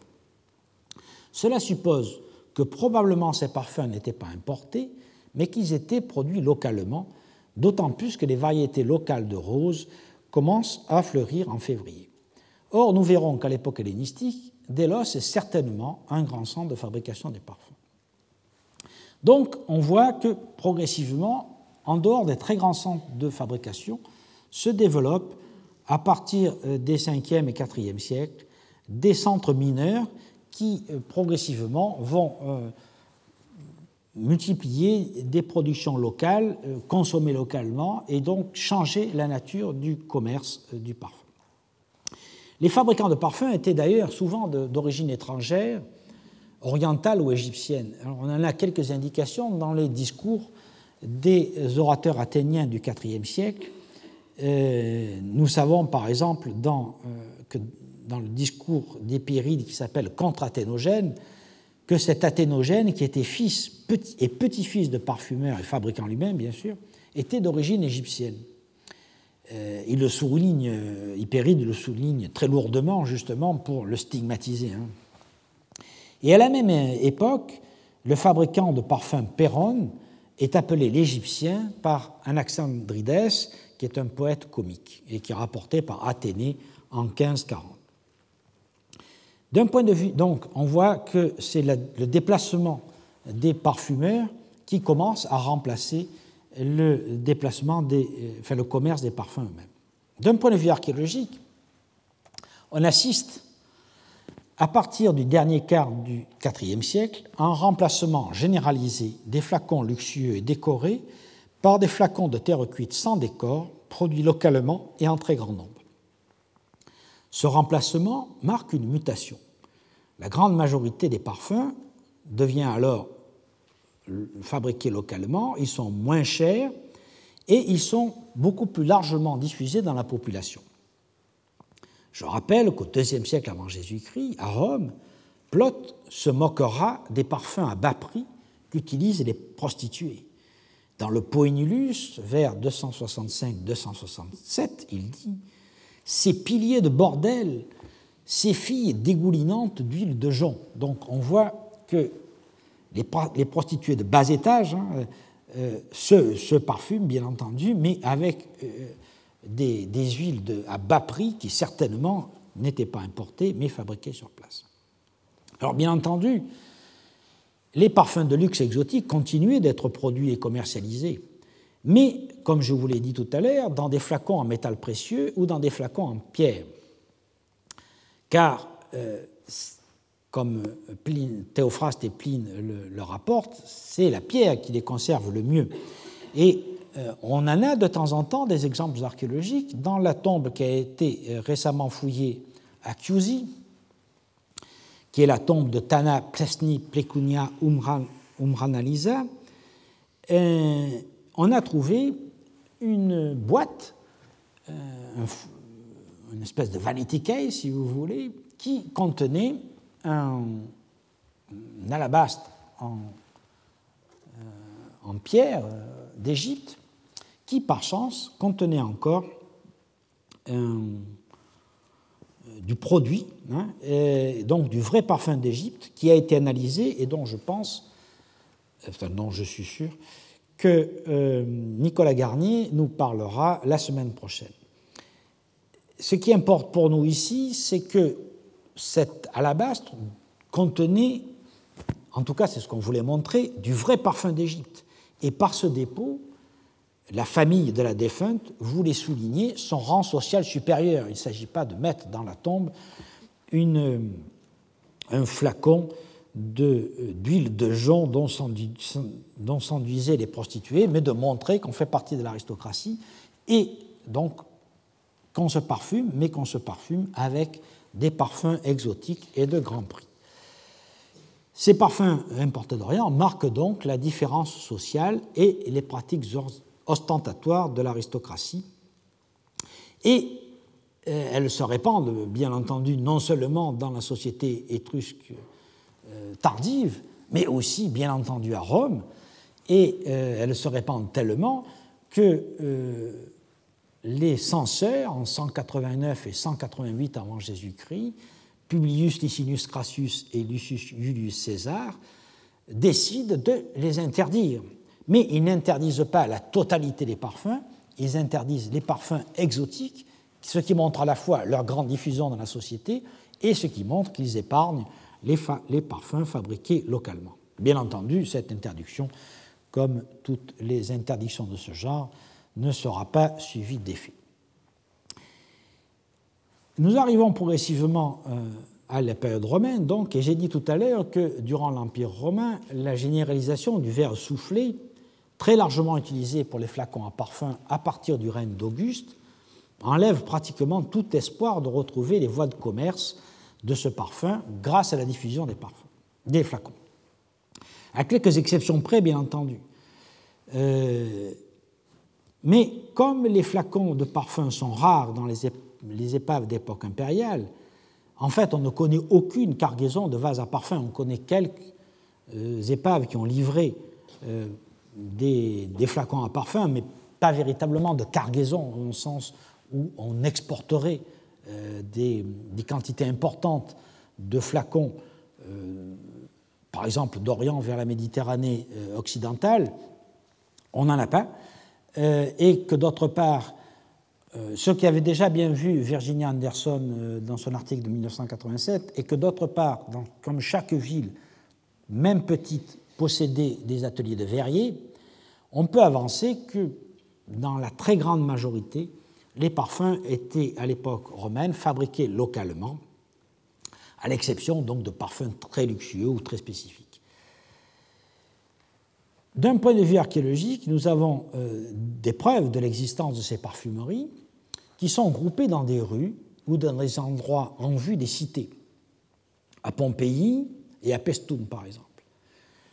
Dans la littérature et l'épigraphie, nous savons que la Via Sacra, par exemple à Rome, euh, et le Vicus Unguentarius étaient les quartiers des parfumeurs à Rome nous avons euh, des inscriptions qui euh, mentionnent la Via Sacra. Vous voyez ici l'inscription d'Epaphroditus qui a été trouvée en Grèce et qui, dit très clairement Epaphroditus des Sacravia, hein, qui est, Epaphroditus qui est, un esclave parfumeur.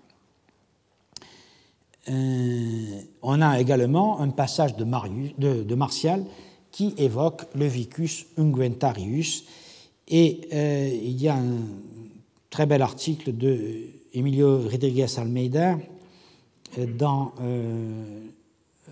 qui s'appelle Note, de, Note di romana, Cosmus Miropela, Ilvicus Argentarius, et I penetraia Palados Nostrae, faisant référence donc à un passage de Martial euh, dans les, épigrammes de Martial, livre 4, 53, euh, qui évoque donc ce Vicus Unguentarius. À Pouzol, les parfumeurs partageaient un quartier avec les verriers, ce qui est tout à fait intéressant pour nous, verriers qui produisaient les unguentariens. Et c'est mentionné par euh, une, inscription bien connue qui est conservée au musée de Marimont en Belgique, et qui est aux inscriptiones latines selectées 1224b et qui fait mention donc du Clivi Vitarii Sive Wiki Turari, qui est donc l'association euh, des deux. À Capoue, comme nous l'avons vu, les parfumeurs étaient groupés autour de la place Seplasia. Et euh, en Grèce, lorsque Pausanias décrit la euh, Béotie, il rappelle que les parfumeurs de Chéronée produisaient des parfums à base de lys, de narcisses, d'iris et de roses, et vous le trouverez dans Pausanias, livre 9, paragraphe 41, ce qui montre bien, une fois de plus, que pratiquement toutes les villes avaient euh, leurs parfumeurs.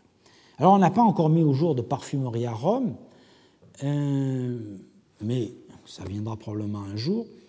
On en a par contre euh, dans la ville de Jérusalem, et, nous, y reviendrons un peu plus tard, parce que lorsque la ville a été euh, brûlée lors de la prise de la ville par Titus en 70 de notre ère, une maison qui appartenait à une famille aristocratique de prêtres nommée Catros euh, à, brûler, donc, et on y a retrouvé plusieurs fourneaux, des mortiers en pierre, des poids, des mesures, euh, des ingrédients et des unguentaria de terre cuite et de verre qui permettent de l'identifier comme une fabrique de parfums probablement liée aux besoins du temple. Une autre fabrique a été mise au jour dans l'oasis d'Enbokek, au sud de Masada, sur la mer Morte. Et là, c'est une production nettement plus importante apparemment, puisque c'est un grand bâtiment rectangulaire du 1er siècle avant Jésus-Christ, qui comportait des aménagements de broyage, de pressurage et de chauffage, mais nous aurons là aussi l'occasion d'y revenir. En fait, l'usage des parfums se répand à l'époque romaine dans les provinces occidentales et atteint toutes les couches de la société. Il n'y a guère de tombes du Haut Empire qui ne contiennent de vases à parfums et la multiplication inouïe des établissements de bains, des thermes dans toutes les villes, dans toutes les bourgades, dans toutes les villées, dans tous les camps militaires, a entraîné une consommation parallèle des huiles parfumées. On ne concevait pas, en effet, de se rendre au terme sans sa fiole d'huile parfumée pour s'en enduire après le bain et pour se faire masser. Nous avons vu qu'on a parallèlement un assez grand nombre d'inscriptions, mais il faut donc se souvenir que euh, la, mention de ces parfumeurs correspond uniquement à une frange très spéciale de la population et aux plus fortunés d'entre eux. Je crois qu'il y en avait à peu près partout. L'usage des parfums s'est perpétué au cours de l'Antiquité tardive, sous toutes ses formes, et tant qu'a duré la civilisation urbaine et l'usage des termes. Les pères de l'Église ont parfois stigmatisé leur usage, au même titre que les vêtements et les bijoux, tel Tertullien, par exemple, dans le De Habitu Muliebri, où il attaque le port des vêtements et des bijoux, et dans le De Cultu Feminarum, où euh, il s'en prend aux soins du corps et du maquillage. Pour Tertullien, c'est une invention du diable, car l'usage des parfums et des cosmétiques ne respecte pas l'œuvre de Dieu et cherche à la transformer. En effet, on, change son odeur, on se maquille et donc on transforme, on porte atteinte à la créature divine. Mais en fait, lorsque le christianisme s'est vraiment répandu dans les classes supérieures de la société, il a bien fallu qu'il compose avec l'usage des parfums qui était trop ancré dans la culture de la toilette féminine. Et de toute façon, un certain nombre de pratiques funéraires et sacerdotales sont héritières des traditions et ne pouvait donc pas s'en passer.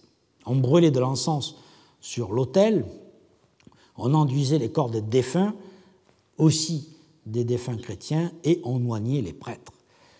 D'un point de vue archéologiste, on assiste certes à une diminution progressive du Zunguentaria, euh, qui est surtout sensible à partir du 5e siècle, sans qu'on puisse faire le départ entre l'approvissement généralisé et l'évolution culturelle et religieuse. J'ai pris le cas de la ville de Rome qui me paraît net. La part des vases à parfum y diminue dans le mobilier à partir du 5e siècle, et on trouve principalement des, productions locales qui sont matérialisées par des flacons en verre et quelques importations d'Orient, surtout des côtes de l'Asie mineure. Euh, mais, comme je vous dis, les attestations deviennent plus rares. Euh, elles sont sporadiques. Euh, dans une tombe, la tombe 3 de la vigne à Barberini, par exemple, qui est datée de la fin du 5e, début du 5e siècle, on trouvait un flacon en verre sur pied, c'est celui que vous voyez sur le côté, qui est aussi attesté dans d'autres tombes de la Via Ardeatine. À la Crypta Balbi, qui euh, est dans le centre de Rome, qui euh, a fourni une stratigraphie tout à fait intéressante de l'évolution euh, de Rome dans l'Antiquité tardive et au Haut Moyen Âge, on voit donc progressivement la, part des, des, flacons à parfum diminuer, mais on continue à en trouver petitement dans les niveaux des 6e et 7e siècles après Jésus-Christ, où on a mis au jour plusieurs bouteilles en verre à corps globulaire, et euh, qui sont à peu près les mêmes que celles qu'on trouve à la même époque dans les tombes lombardes, notamment à Casteltrosino. Euh, et là, je vous renvoie non seulement à la publication de la euh, fouille de la Crypta Balbi, dans un très gros ouvrage qui s'appelle Roma dell'Antichità al Medioevo, Archeologia e Storia nel Museo Nazionale Romano, Crypta Balbi, publié en 2001 et euh, les parties concernant les parfums sont autour de la page 312-313. Ces flacons à parfums sont encore présents dans le dépôt du forum de Nerva vers la fin du 7e siècle au début du 8e siècle après Jésus-Christ, où on trouve encore quelques flacons à col à entonnoir, mais euh, on n'en trouve plus aucune trace à partir du 8e siècle. Par la suite, tant le mobilier de la crypta balbi que celui des forts impériales qui ont été euh, dont les niveaux supérieurs ont été fouillés ces dernières années, ne livrent pratiquement plus de flacons en parfum en verre et plus du tout en céramique. Pourtant, une production locale de parfums a continué d'exister, au moins pour les besoins liturgieux, religieux et médicinaux. En effet, au Moyen Âge, on pratiquait des onctions liturgiques à base d'huile et de baume pour préparer les morts, pour le baptême, pour l'ordination des prêtres, pour la consécration des églises. Et ces huiles étaient fabriquées dans les évêchés et dans les monastères à partir d'huiles et de produits locaux, dans la grande tradition des parfumeurs antiques.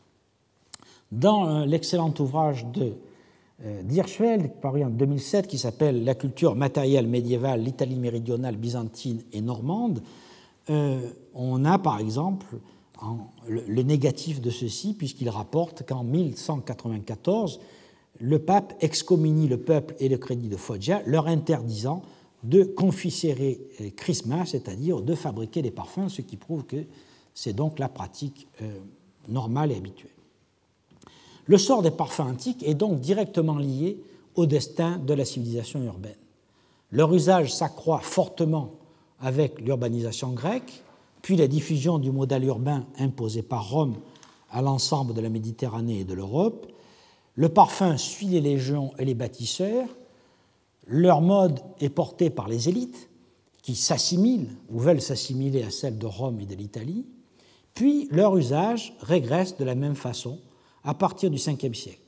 Les parfums ne sont alors plus systématiquement déposés dans les tombes, puis plus du tout, et la disparition des termes entraîne avec elle celle des huiles odorantes, en tout cas utilisées pour euh, les besoins du corps. La désorganisation des circuits commerciaux rend incertaine l'importation des aromates, notamment des aromates exotiques, et qui seront désormais réservés principalement aux usages culturels et à ceux de la très haute aristocratie, c'est-à-dire aux personnages qui sont à même de s'affranchir par leurs moyens financiers ou politiques des obstacles créés par la désorganisation des circuits commerciaux. Nous avons donc fait le tour de cet usage des, parfums, pas des usages, enfin plus exactement de ce commerce des parfums à très grands traits, et euh, j'entrerai plus dans le détail des usages, justement, dans euh, le prochain cours qui aura lieu dans 15 jours. Mais entre-temps, nous aurons donc un séminaire la semaine prochaine avec Nicolas Garnier qui euh, présentera donc les avancées récentes de la recherche en chimie organique et qui donc permettra probablement dans les années qui viennent d'avancer beaucoup sur le terrain de euh, la connaissance des ingrédients utilisés dans la fabrication des parfums antiques. Je vous remercie. Retrouvez tous les contenus du Collège de France sur www.colège-2-france.fr.